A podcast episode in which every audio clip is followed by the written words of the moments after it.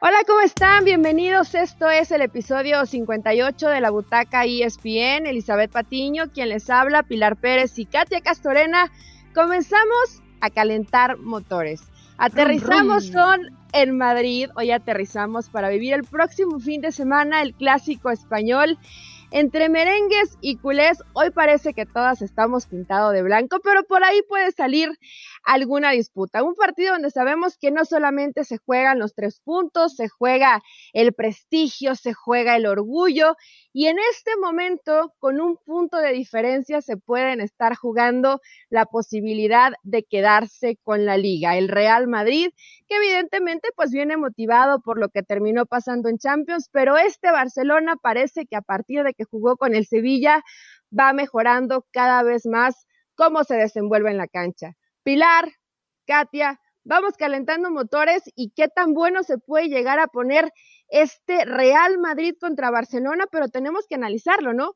Fortalezas, debilidades ¿Y qué tal están trabajando los directores técnicos? ¿Cómo están? Muy bien, Eli Katia, se va a poner buenísimo. ¿Quién se iba a imaginar que previo al clásico, ya para final prácticamente de, temporada, iba a haber un punto del Atlético al Barça y tres del Atlético al Madrid? Cuando hace un par de meses muchos ya le estaban entregando el título a los colchoneros, incluyo a Carolina de las Alas y a Elizabeth Patiño, porque si no vayan a la butaca en donde hablamos justamente de eso. Pero bueno, sí, exactamente, el Sevilla em, ha sido para unos un envión para ir hacia arriba, como le decías para el Barcelona, eh, para otros ese, esa piedrita en el zapato, porque el Atlético viene de perder contra ellos. Ahora se da a conocer que Suárez va a tener tres semanas de baja y esto son muy malas noticias para los colchoneros cuando tienen a estos dos, Katia, pero pisándoles los talones. Uf, hay liga, como están diciendo en España. Eli, Pili, qué gusto saludarlas. Y sí que hay liga. ¿Quién iba a decir que se iban a poner así las cosas después de que en realidad el Atlético de Madrid es quien está dejando ir esta liga después de que tenía una ventaja de dobles dígitos y ahora se han cerrado las cosas.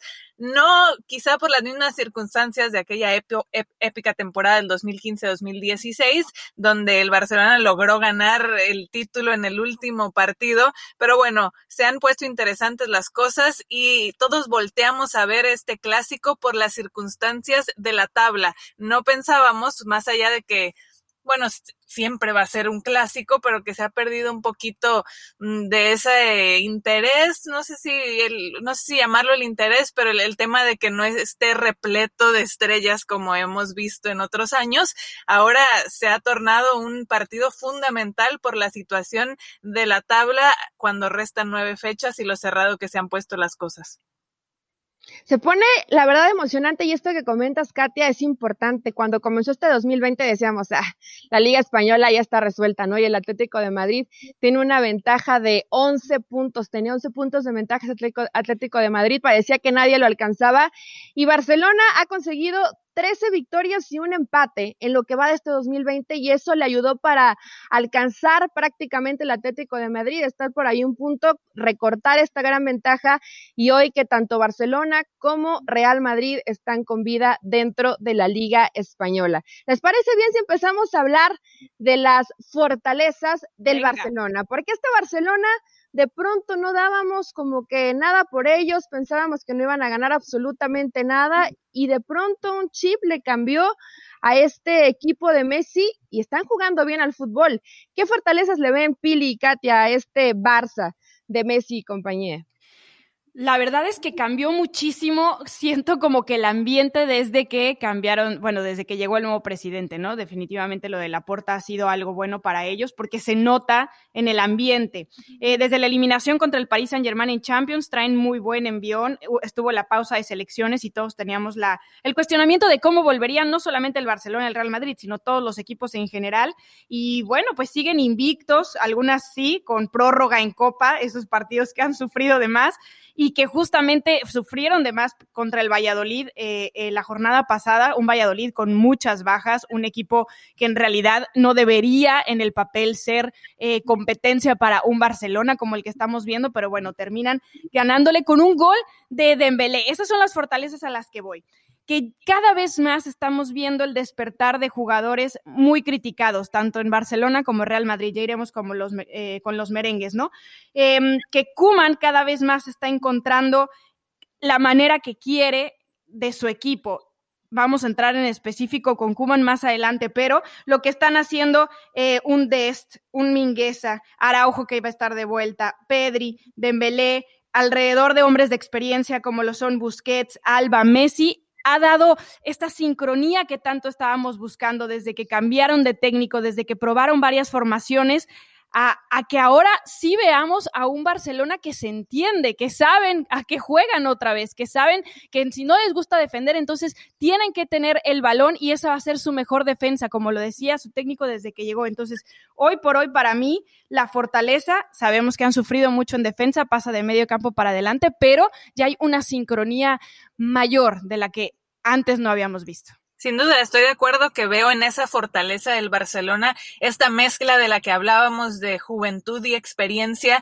donde han encontrado justo el punto medio de que estas figuras que vienen saliendo de la academia, que se esperaba mucho de ellas, que ya traen intrínseco el tema en el ADN del fútbol que pregona el Barcelona y que tanto les ha dado éxito, y que han encontrado ese punto medio de entenderse con estas otras figuras de experiencia y que les están dando resultados, ¿no? Basta ver los números que no pierde el Barcelona en la liga desde el 5 de, diciembre, 19 partidos sin derrota, solo tres han sido empates y más allá de que sí, como en el partido pasado, un poco agónico sobre la hora que logran la victoria, pero están llegando los El arbitraje. ¿Eh?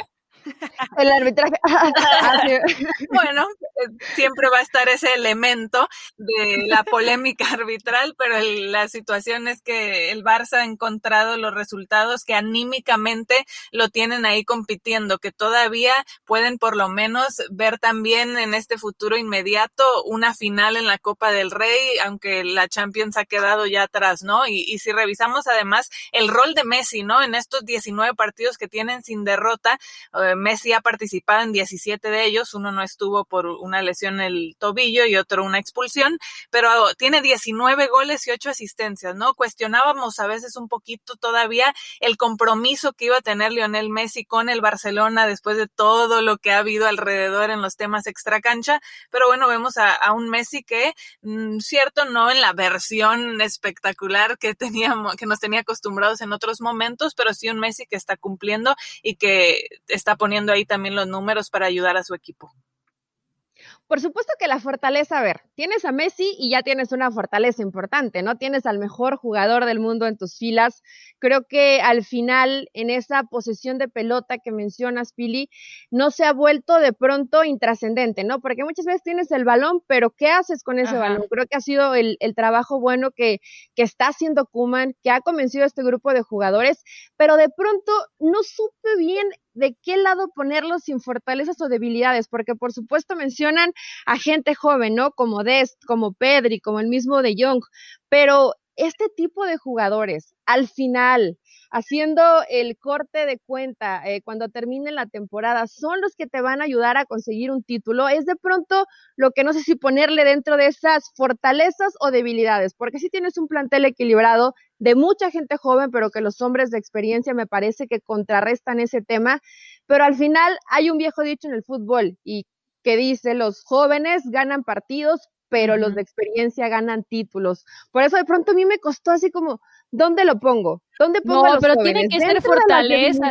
Con las fortalezas. Es que es lo único que, que, no supe bien cómo, cómo separarlo, Pili, porque yo entiendo que hoy están jugando eh, muy bien. De, de, los tres equipos de España hoy compitiendo por llevarse la liga, me parece que por mucho el Barcelona es el que mejor está jugando. Pero después, cuando son partidos definitivos, cuando comience la presión, este fin de semana del clásico, estos jugadores jóvenes ya entienden lo que es jugar un clásico, ya entienden lo que es representar de esta forma al Barça. Por ahí me quedé esa duda y por eso yo no supe si ponerlo en fortaleza o debilidad. Lo puse ahí como en una línea intermedia. Yo creo que hoy, a estas alturas de, del torneo, eh, ya los vemos mucho más pulidos. O sea, los errores que tenía Minguez al inicio, lo que veíamos a lo mejor de Dembélé tan criticado. Em, bueno, Pedri, Pedri ni lo cuestionamos. O sea, Pedri ya sea con Barcelona o con la selección contra el rival que me digas, Pedri es como si fuera el más grande de todo ese club. O sea, no le tiene miedo a nada. Es increíble. Em, yo creo que debe de ser una fortaleza de Young también, que por momentos tuvo errores garrafales, pero que a esta altura como que dentro de ese aprendizaje a los veteranos y dentro de esa evolución de lo que quería el técnico, de lo que estaban eh, haciendo en cancha, de qué equipo estaban, como que hoy ya están bien plantados y ya saben exactamente qué es. Viene, creo que el partido más importante para ellos de la temporada, porque siempre jugar contra el Madrid es lo más importante para el Barcelona, ¿no? Y sobre todo por lo que se está jugando y las repercusiones que este partido puede tener a futuro, porque al Barcelona todavía le, le queda jugar contra el Atlético de Madrid. Entonces, eh, yo creo que debe de ser una fortaleza, porque además estás cimentando el futuro de tu club porque sí, hablamos mucho del presente y del pasado, porque es lo que ya hemos visto y es lo que estamos viendo en este momento, pero el Barcelona hace meses decíamos, ¿Qué va a pasar cuando se vayan todos estos hombres, Piqué, Busquets, Messi? O sea, ya perdimos y seguíamos recordando, ¿no? A los Xavis, a los Iniestas, a los Puyol. ¿Qué va a pasar con este Barcelona? Bueno, es una fortaleza que ya tengan ese qué va a pasar. Ahí están. Y sobre todo que estamos hablando del clásico, ese es el partido en cuestión y creo que en este escenario sí favorece el tema de estos jugadores jóvenes que saben lo que es defender la playera, les emociona lo que es el medirse al acérrimo rival. Entonces yo creo que en clásicos sí lo pondría como una fortaleza, ¿no? Y ustedes lo decían, los jugadores de experiencia te ganan los títulos, los campeonatos y dan ese extra en, los escenarios más importantes. Ya vimos lo que pasó en Champions, ¿no? Entonces creo que aquí cuando hablamos de un clásico, cierto, hay muchas cosas que se están jugando por cómo están las cosas en la tabla, pero ya se empieza a calentar incluso el, tema de esta rivalidad que saca el, el, Barça, otra publicación en este duelo de pancartas cerca del Bernabéu, en este caso fue una publicación precisamente con las fotos de De Jong y de Pedri que dice ganas de clásico, ¿no? Y, ya había iniciado esto hace unos meses cuando la porta corría para presidente, que decía ganas de volver a ver, verlos. Entonces, creo que todos estos elementos también ayudan y sobre todo en un tema clásico, creo que sí, estos jugadores jóvenes van a ser una fortaleza para el Barcelona. A ver, esto que mencionas, Katia, eh, creo que es muy importante. Eh, ¿Cuál es la verdadera rivalidad dentro de este clásico? Me refiero a hombre contra hombre, porque antes teníamos esto que nos duró muchos años, que bueno, un Messi Cristiano Ronaldo, ¿no? Y que creo que te vendía por sí solo eh, y además, bueno, que cada uno representara uno al Barcelona y otro al Real Madrid. No va a estar Sergio Ramos, por ejemplo, que para mí es, es el máximo representante de los merengues, es el capitán, es el noventa y tanto y Ramos, y no va a estar. ¿Quién puede ser hoy esa rivalidad? Porque los, los que mencionas, Katia, para mí es gente todavía muy joven. Por supuesto que, que a lo mejor tienen esa, esas ganas de demostrar y tienen la personalidad y la calidad además para también marcar diferencia en el terreno de juego, pero no es una rivalidad Messi Cristiano. ¿Quién puede, quién puede tener hoy eh, realmente ese peso específico, sobre todo del lado del Real Madrid? Que diga, a ver, Messi da la cara por el Barça. ¿Quién da la cara por este Madrid? ¿Quién realmente dices, este lo representa de arriba abajo y entiende perfectamente cómo se deben de jugar este tipo de partidos? Yo traté de buscarle y mi cabeza me llevó solamente a pensar a lo mejor en un Benzema, ¿no? o sea, Karim, el capitán. Y que además está pasando y nos acaba de demostrar en Champions que es un extraordinario momento, pero a lo mejor en calidad, en lo que representa en cuanto a cuota de goles, el tiempo que lleva con el Madrid pero realmente vende tanto como un Messi Cristiano. Es más, como un Messi Sergio Ramos, no sé, no, encontré esa gran rivalidad como para vender todavía más este clásico español. No, la verdad que no la hay, seamos sinceras, no la hay, pero no importa, porque eso incluso funciona en esta nueva era, porque volvemos a los colores, volvemos a la institución, es rivalidad equipo con equipo. Yo entiendo que mucho tiempo nos fijamos en ese cara a cara, en esas dos figuras, y lo acaba de decir Katia. ¿Quién aparecía en esta pancarta del Barcelona? Pedri y De Jong. O sea, estamos hablando del vamos al futuro. Ya no estamos fijándonos exactamente en lo que nos dieron ese Messi y Cristiano por tanto tiempo, porque todavía ni siquiera sabemos si Messi se va a mantener ahí. Probablemente no, probablemente sí, todavía estamos en el limbo, ¿no? Pero yo creo que eso les sirve también, porque volvemos a la base. ¿Cuál es la rivalidad aquí? No es un jugador con otro que mañana probablemente puedan portar otra camiseta. La rivalidad aquí es Real Madrid contra Barcelona. Es regional, es en este España, lo que tienen de historia estos dos, sin importar evidentemente la figura en, en, el campo que se va a poner cara a cara contra otra, aunque históricamente siempre ha existido, pero hoy se está cocinando la nueva rivalidad. Estoy de acuerdo porque a final de cuentas es una situación de instituciones. Entonces, esa es la rivalidad, ¿cierto? Por los últimos años tuvimos eh, este duelo también en lo individual de lo que representaba Messi contra Cristiano y el tema de que elevaban no solo a sus equipos, a toda la liga y el impacto que tuvo en el nivel económico, marketing y demás para posicionar a la liga española.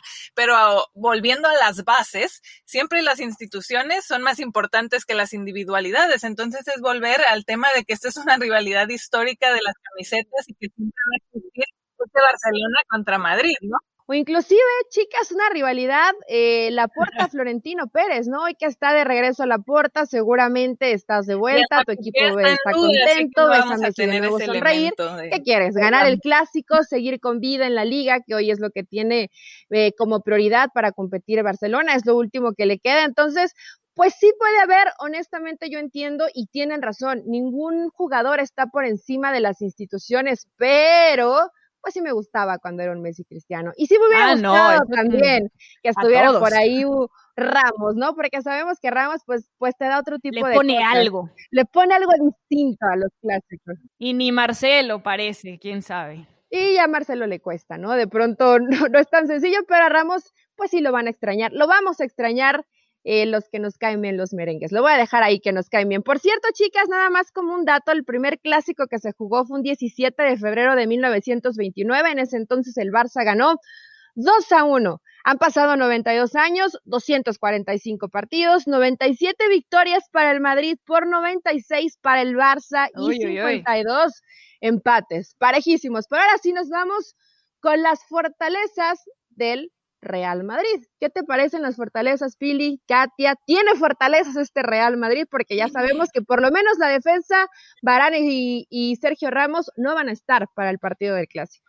Pero sabes que después de lo que vimos en Champions, y perdón, eh, yo sé que son diferentes competiciones y que tienen eh, pues diferentes sensaciones, no necesitan ni a Barán ni a Sergio Ramos, porque Militao, tan criticado, tan juzgado, hizo un gran papel, porque Nacho ya sabemos lo que Nacho te puede dar, porque Lucas por derecha sigue siendo eh, muy importante y le sigue dando pues un toque diferente a este Madrid en lugar de Carvajal. Evidentemente cuando esté Dani, pues seguramente volverá a esa posición, pero por ahora Lucas la verdad se está llevando la estrellita de honor y Mendy, ¿no? Del otro lado. Yo creo que después de lo que vimos frente al Liverpool, que tiene una de las ofensivas más importantes del mundo, ahora con Jota, eh, con Salah y con Mané, también en el caso de Firmino, si, entra o va de inicio, pero me parece que, que, no los necesitan, basándonos en lo que sucedió frente al Liverpool, ¿no?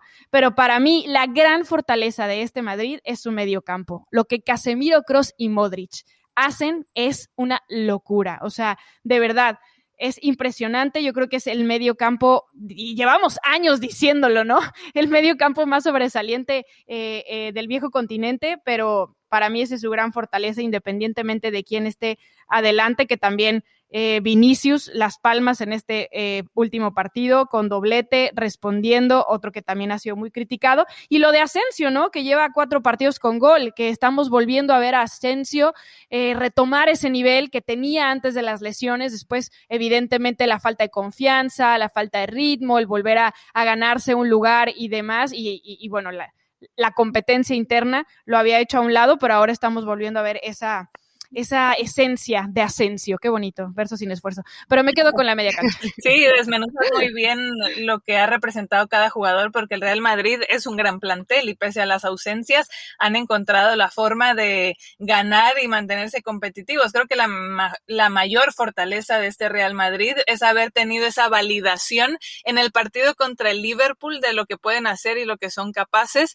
Y creo que el estado anímico con lo que, que va a representar y con que van a llegar para este clásico, creo que esa es una gran fortaleza, porque más allá de esas dudas y esas críticas, sobre todo en el tema defensivo, ante las ausencias que tienen en la saga, respondieron los jugadores contra un Liverpool en el escenario de Champions, entonces creo que esa es una gran fortaleza, el tema anímico y esa validación que recibieron a media semana va a ser tan importante, además de lo que ya decías, Pili, con ese medio campo y esa manera de conectar con los de adelante, ese pase eh, quirúrgico de Tony Cross a Vinicius, un Vinicius que también encontró ese doblete que lo llena de confianza, el, lo que ha mostrado Asensio, el nivel de Benzema, entonces creo que tiene con qué pelear. Creo que aquí coincidimos todas. El envío que, el envío anímico que te da haber ganado este primer partido de Champions ante Liverpool, que hace dos años era el mejor equipo del mundo, por supuesto que te fortalece, o sea, por más que sean competiciones diferentes, ¿no? Después, pues estás pensando en el clásico, sabes que es probablemente tanto el de ida como el de vuelta el partido más importante hablando de, de la temporada dentro de la Liga Española y fortaleza medio campo sin duda. Casemiro, Luca, Tony que está pasando un extraordinario momento y yo también ahí incluía a Benzema porque dependes mucho, ¿no? De lo que termine haciendo Karim Benzema y es un jugador que puede a lo mejor no hacerse presente con goles, pero que te rinde todo el partido. Entonces, es de las grandes fortalezas que tiene este Real Madrid, pero así como hay fortalezas, pues también tenemos debilidades y el Barcelona y el Real Madrid tienen bastantes, aunque la verdad pues no podemos extendernos tanto. Yo por lo menos en este Barcelona, y miren que lo veo bastante similar al Real Madrid en cuanto a debilidades, no le veo de pronto volteas a la banca y un revulsivo que realmente te pueda cambiar la cara del equipo. Creo que al final eso termina siendo tu, tu mayor debilidad. Si los primeros 11 que van de arranque por algo no te rinde alguno de ellos, creo que este Barcelona no tiene plantel suficiente en la banca para poder cambiarle la cara al equipo. Y de pronto Kuman es de los de dos, tres cambios rápido. Y es muy difícil cuando haces dos o tres cambios que, que el equipo no se te caiga, porque es cambiar demasiado a lo que interpretabas o la idea de juego que ya se venía para, para este partido. Entonces, debilidad del Barça, para mí, de principio a fin, pues que tienes un plantel bastante corto. Sí, de acuerdo. Eh, y además volvemos al tema de la saga, ¿no? Al no estar Piqué, que parece que ya está entrenando con el equipo, no sé si va a llegar, sinceramente. Eh, a veces tanto Lenglet como Mingueza se pierden un poquito, necesitan a ese hombre base, ¿no? Últimamente habíamos visto a De Jong un poco apoyando ahí atrás en esa línea de cinco que le ha gustado y que le ha funcionado bien a, a, Kuman. Eh, pero bueno, por ahí me parece que es una debilidad que la saga todavía no se siente muy segura porque evidentemente no tiene a su referente. Ya con Piqué cambia un poquito, aunque la última vez que lo vimos, eh, después de, que ha estado ausente intermitentemente, pues no se le veía al nivel, ¿no? Nos dábamos cuenta que había estado ausente en algunos partidos. Eh, me parece que, que otra de las, de las debilidades que tiene este Barcelona es que a pesar de que están funcionando cada vez mejor, todavía nos queda un, un, un, un poco perdido, ¿no? Como que por ahí de repente los, los rivales se pueden eh, aprovechar de que mm, no tienen a lo mejor ese ataque que normalmente veíamos en este Barcelona. Hoy dependen mucho más de Messi, creo yo, de lo que el Real Madrid depende de Karim, por ejemplo, ¿no? Entonces creo que por ahí puede, puede pasar otra de las debilidades en cuanto al gol. Puedes ver un partido como, entre, como el que tuvieron frente a la Real Sociedad, en donde hicieron seis goles, justamente con doblete de Messi y doblete de Dest, si no me equivoco. Eh, Griezmann participó con uno, el mismo Dembélé, o pueden tener otro como el que vimos frente al Villarreal, en donde terminan solamente marcando un gol en horas bajísimas, casi al 90, y porque así, ¿no? Porque Dembélé terminó teniendo ese balón de Araujo, pero al final creo que esas dos cosas pueden pesar mucho en un clásico, el no tener gol y el, el que tu defensa no sea sólida. Estoy de acuerdo en el tema de la defensa, que parece que le ponemos un puntito en cuanto a las debilidades a ambos equipos en el tema de la defensa por distintas razones, varias, bueno, se coincide también el, el que tienen bajas importantes ambos y no sé si eso puede ser benéfico para el espectáculo en el sentido de que quizá vayamos a ver más goles, lo cual sería bueno en el tema del clásico, más allá de que puede representar esa debilidad para los dos, puede beneficiar en este tema de que a lo mejor en, encontrar los goles y, que ese espectáculo le venga muy bien que tanto lo necesita la liga en que va a tener los ojos puestos encima para este partido. Y la debilidad de, los blancos del Madrid, pues también la defensa. A ver, no está tu hombre que, que mejor ha entendido ya desde hace muchos años que un clásico se juega de forma distinta, que Sergio Ramos. No está Barane por el tema de, del COVID. Entonces yo creo que evidentemente esto te va a terminar eh, pasando factura, ¿no? Porque estos hombres sí te marcan diferencia, porque sí necesitas a la gente que habitualmente está ahí como titular y que sabe cómo jugar este tipo de partidos. Y otra, y mencionaba, y mencionábamos, ok, el, el envío anímico que te dio la Champions es extraordinario, pero el desgaste por supuesto físico, pero creo que más mental, el saber que tenías que ganar ese partido como sea, que era un rival de mucha jerarquía, no sé qué tanto alcance a recuperar a los jugadores Zinedine Zidane para que estén el 100% de sus condiciones. Creo que por ahí pueden ser las debilidades, ¿no? De este, de este Madrid y que se parecen mucho a las del Barça. No sabes la defensa qué tan eh, garantizada está para que llegue a tiempo. En este caso, la del Real Madrid está completamente descartada y que también, eh, pues no hay mucho de dónde echar mano, ¿no? De pronto, eh, ciertas improvisaciones, como el caso de para Zidane, de, de jugadores como Lucas Vázquez, ¿no? Que terminas poniéndolo en posiciones donde habitualmente no los vemos, pero al final son improvisaciones y creo que para este tipo de partidos sí te puede llegar a costar un poquito más de trabajo porque sabemos que esto es a intensidad 100 y quien comete el error es el que termina quedándose no solamente si, sin el prestigio y sin la honra de ganar el encuentro, sino sin esos tres puntos que los mantienen peleando fuertísimo dentro de la liga, ¿no? Sí, coincido con Eli en que son parecidas las debilidades. Lo único que sí veo es que, eh, a diferencia de, del Barcelona, cuando volteas a la, a la banca, aunque no tengas un nombre que a lo mejor te va a revolucionar, bueno, o puede ser con Valverde, ¿no? Porque ya vimos que tuvo algunos minutos y sabemos lo que Valverde hace en la cancha cuando entra. Eh, sí tiene de alguna manera si dan más opciones en cuanto a, por ejemplo, si Lucas no te está respondiendo, bueno, ya recuperó a Odriozola, lo de Valverde, o sea, tiene como un poquito más de no hombres especiales o esenciales, pero sí que van dentro de, del mismo mecanismo del relojito para que funcione, ¿no? Eso eh, estoy hablando de, fortalezas otra vez, ¿no? Pero en cuanto a debilidades, lo mismo, creo yo, eh, que no confiamos tanto en la defensa, que no van a estar jugadores como lo dices, como Ramos, como el mismo Carvajal, que son de la vieja guardia, el mismo Barán, que, que, saben lo que eh, pesa jugar un clásico, pero Hoy por hoy yo veo un poco mejor al Madrid, a lo mejor es la sensación que me dejó el partido a mitad de semana, que al Barcelona para enfrentar este partido. Sí, creo que coincidimos en el tema de las debilidades del Madrid, porque aunque quedó esa buena sensación a media semana en Champions, bueno, ya veremos qué tanto se puede repetir ya el sábado en el clásico,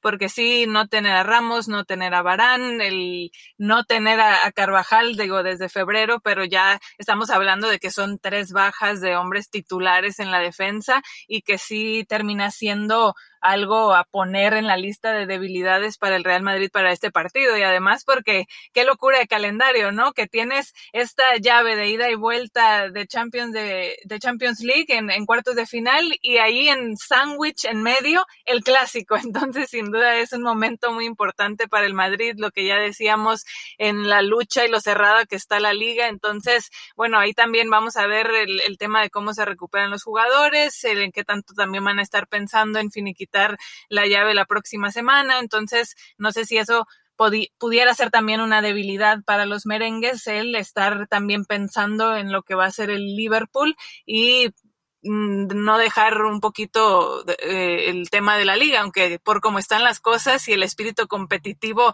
siempre de los jugadores, bueno, va a salir a flote y más en un clásico.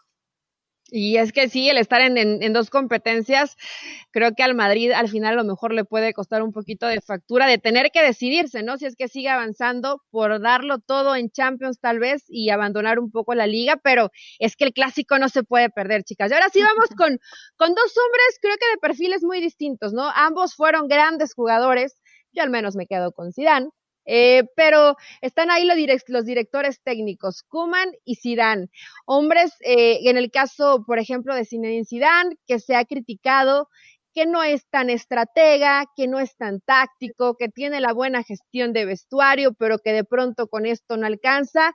Y Kuman, que llegó como bombero, ¿no? Tuvo que decirle que no a Suárez, eh, tuvo que soportar la molestia de Messi y de varios jugadores dentro del Barcelona. Era prácticamente el vocero porque no estaba a la puerta, hoy está a la puerta. Entonces fue como el escudo de todo lo malo que le estaba pasando al Barcelona. Hoy creo que a pesar de que son de perfiles muy distintos, ambos están haciendo un buen trabajo, están acostumbrados a que cada semana si pierden un partido los quieren sacar. Eh, pero en el caso de Kuman, Ah, me gusta mucho Kuman, que a partir de, del partido contra Sevilla de, de, esta, de esta temporada, en, en, este 2020, como que ya encontró ese once ideal, o por lo menos el dibujito táctico, ¿no? A lo mejor aunque puede cambiar uno o dos jugadores. Se dio cuenta que no podía, no podía dejar de pronto a sus laterales solos y cambió a línea de tres que se vuelve de cinco en el fondo para precisamente evitar ese mano a mano por las bandas y que le generen menos peligro en contra al Barcelona. Eh, el medio campo que ha terminado haciendo de pronto con un eh, de Jong que puede ser libero, pero que también te ayuda para empezar a armar y darle precisamente esa salida al equipo. La posesión de pelota que hoy creo que es mucho más útil porque realmente se terminan finalizando las jugadas. Todas estas cosas creo que es lo positivo que hoy ha mostrado Kuman, que sí es callado, que nunca se mete en polémica, que lo es callado, tímido, inocente y tiene la mirada. Tiene la mirada chapeada, ¿no? Porque siempre está bastante rojo, pero, eh, pero la realidad es que Kuman, hay que decirlo, chicas, al principio creo que todos lo vieron como el villano, pero hoy se está convirtiendo en ese hombre que está dando la responsabilidad a gente joven, a gente de cantera, les está dando seguimiento que a Messi ya lo vemos sonreír y que me imagino que esto tiene bastante contento a Kuman y que este Barcelona cada vez va jugando mejor. Entonces, pues no le podemos criticar de pronto nada a Kuman. Yo a lo mejor le pondría ese puntito de que eh, de pronto se desespera y hace dos, tres cambios, ¿no? Al, mismo tiempo y esto creo que ha desajustado por momentos al, al equipo, pero en términos generales, para mí ha hecho un extraordinario trabajo, porque este Barcelona con la gente joven que tiene, recordamos los desastres anteriores, ¿no? Realmente Kuman ha sabido cómo trabajarlos. Sí, y es chistoso porque es como que a uno le critican pruebe mucho porque empezó con la base del 4-3-3 del equipo azulgrana normal, 4-2-3-1, después probó em, eh, el 5, no, ¿qué? 3-5-2, esos, e, ese, ese 5 en medio campo que después se va para atrás en línea de 5. O sea, al final ha hecho modificaciones tácticas Kuman como nunca habíamos visto, creo yo, a un técnico en el Barcelona. Y del otro lado a Zidane lo critican porque es que no tiene nada táctico que dar, lo único que hace es hacer las alineaciones y estar ahí. Y creo que últimamente ha callado bocas porque lo hemos visto lo que hizo frente al Eibar, teniendo esa línea de tres con Mendí, Nacho Militao, Lucas y Marcelo por las bandas, que evidentemente se proyectaban más hacia adelante, y lo que hizo con el Liverpool, ¿no? Volviendo a ese 4-3-3. Entonces, creo que Zidane ha callado bocas últimamente, pero en el caso de, de, Kuman, sí, ya encontró su, su once, ya sabe qué hombres le funcionan para qué, em, ya no está probando si mete a Pjanic, si saca Busquets, si mete a De Jong, si mete, o sea, había probado mucho en cambiar a los hombres para ver cuáles le respondían. Teníamos muy pocos que eran eh, los que eran base, los que siempre salían. Evidentemente esto también eh, empujado por las lesiones en el caso del mismo Piqué, eh, lo de Griezmann que todavía no termina, como hace un momento lo dije, de, de, engancharse a lo que está jugando el resto, pero bueno, un Dembélé que ya está funcionando, Messi que cada vez está más contento, atrás pues ha podido de alguna manera subsanar que si Araujo no está, bueno, entonces tiene a Mingueza, que si Mingueza se equivoca, que si Lenglet va o no va, que si ya probó a un Tití, pero un Tití no le gusta. O sea, había cambiado tanto que hoy sí es de festejarse que ya tenga a los hombres que le funcionan, ¿no? Que tenga esa base. Y, creo que es normal cuando un técnico llega tener ese como prueba y error para ver qué es lo que te funciona más cuando llegó a un Barcelona que prácticamente estaba pues roto un poquito por lo del burofax, por la salida decididas por él probablemente, ¿no? Pero por la salida de muchos jugadores que eran parte de, de, ese vínculo hacia el Barcelona anterior, el que había ganado todo y que evidentemente era normal que iba a tener que estar haciendo todos estos cambios. Pero hoy, si me preguntan si me quedo con Kuman o con Zidane, eh, me voy a ir con Zidane. ¿Juega Grisman en el Barcelona? bueno, cobra. Y de, y de vez en cuando alinea. Sí, no, pues eh, coincido en el tema de Kuman, sobre todo porque en ese proceso de adaptación él tenía que ir probando para ver qué jugador le podía aportar qué cosas en distintas situaciones, distintos momentos, para poder ir moldeando esa alineación ideal que él pretendía y la que parece haber encontrado. Entonces, siempre con el escrutinio y, los reflectores y la presión en un club como el Barcelona, claro que esto era criticado, era complicado el verlo hacer estos ajustes, pero era la única manera que él podía hacer para precisamente ir encontrando la mejor versión con los jugadores idóneos que quería y que le podían mostrar lo que pretendía en el campo. Entonces creo que hay que entender por allí que tuviera que pasar por este proceso. Ya si después cuestionamos el tema de los cambios, hay cosas que no, no gustan, bueno, siempre va a pasar y el, técnico es él y los resultados tendrán que avalarlo o no. Pero sí llegó en un momento complicado el Barcelona y pese a todas las críticas creo que han ido respondiendo y han encontrado esa forma y es de aplaudirse.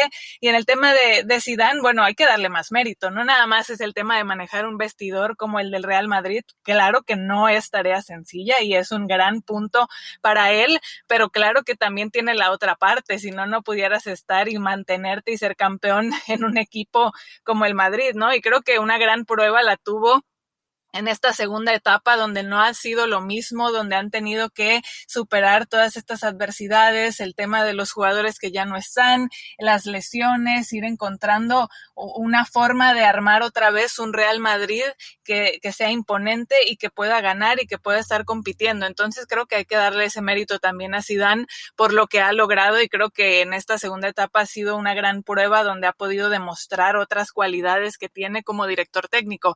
Y le agregaría ese elemento de que ambos saben lo que es la rivalidad y jugar estos partidos como jugadores, entonces creo que, también va a ser algo importante a la hora de, plantear el, el, trabajo esta semana, las pláticas con los jugadores, entonces creo que eso también le va a agregar esta chispa. ¿Con quién te quedarías, Katia? ¿Con Zidane o con Kuma si tuviera que dirigir a tu equipo?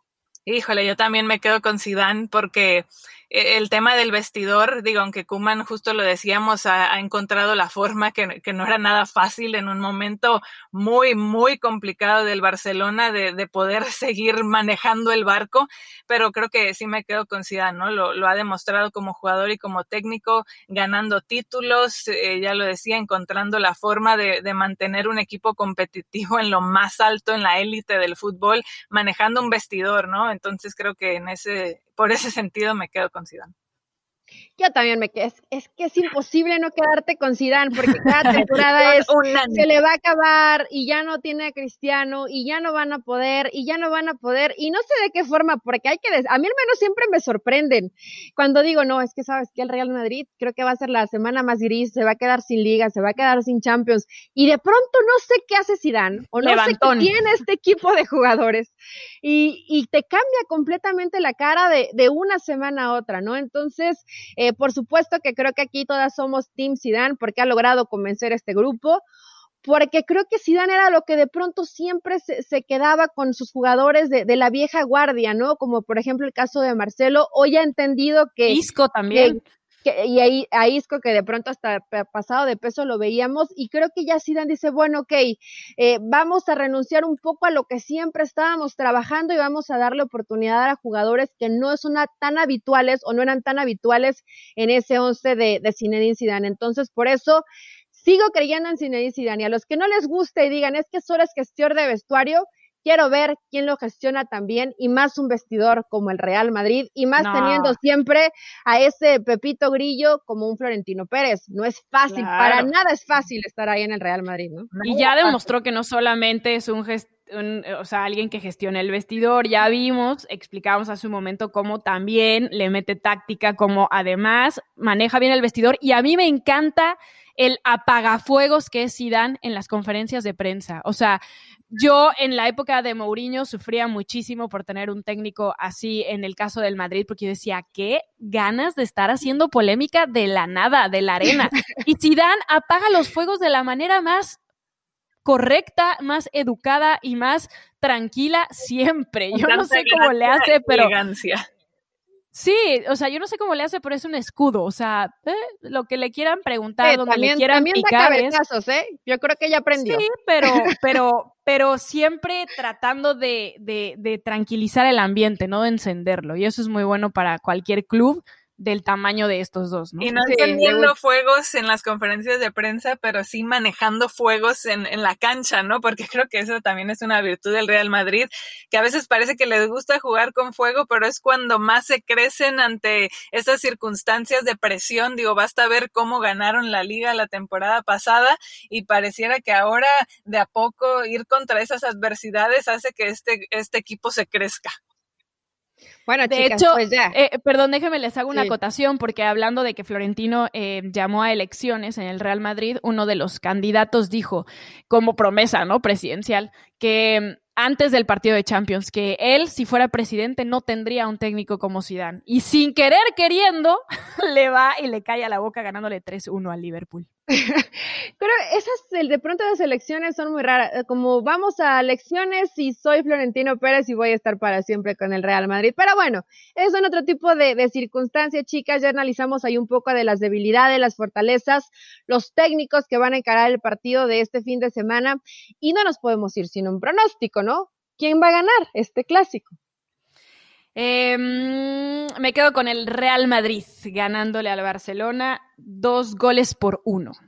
Yo creo que por todo lo que hemos analizado y todo lo que se está jugando, me voy a quedar con el empate porque además quiero que la liga siga así apretada hasta el final. El, tema de que para el Real Madrid esta sería como una, una oportunidad de, seis puntos, pero el, el, Barcelona todavía tendrá otro enfrentamiento con el Atleti para otra posibilidad de seis puntos. En fin, quiero que, que siga ahí la guerra, entonces pues me voy a quedar con el empate.